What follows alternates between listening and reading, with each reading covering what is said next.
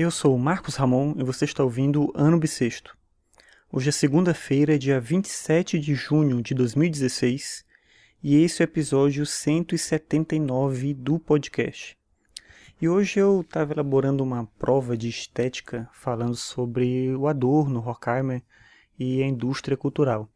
E aí, pensando as questões da prova ali, eu fiquei refletindo um pouco sobre o que, que significa isso de ensinar e discutir essas questões, essas categorias da indústria cultural no mundo de hoje em que as pessoas cresceram num mundo de consumo muito mais excessivo, digamos assim, do que aquele em que os autores refletiram sobre a questão da ideologia, da alienação e da produção em série de produtos culturais.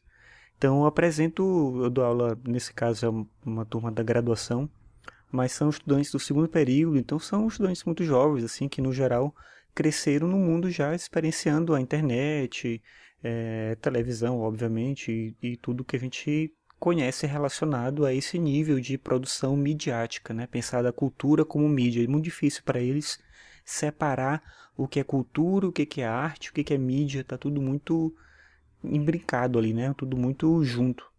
E ler o Adorno com eles, né? Ler Horkheimer, discutir essa questão da indústria cultural e como eles falam sobre a televisão, sobre rádio, sobre o cinema e as críticas que eles identificavam em todo esse processo da construção da cultura moldada para o consumo, é curioso diante de pessoas que não conseguem ver uma possibilidade de presença artística no mundo sem que isso esteja associado ao consumo.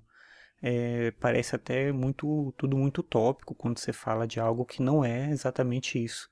Mas, né, mas como assim você não vai produzir isso pensando em quem vai comprar? Como assim você não vai associar é, esse produto cultural com alguma forma de ganhar dinheiro, com uma forma de se relacionar com um público, né, com aumentar a sua visibilidade. Então, assim, é uma geração de pessoas que está crescendo nesse mundo do like, da curtida, do compartilhamento, do YouTube. Então, visibilidade, é, dados, né, informações, consumo são coisas que fazem parte do universo das pessoas de uma maneira muito intensa.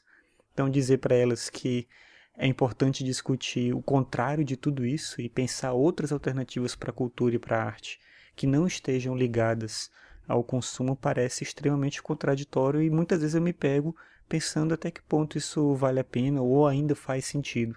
Eu acho que é uma tarefa interessante de se fazer, tentar refletir sobre o porquê que a gente usa certos autores clássicos e a gente ainda considera eles clássicos e importantes.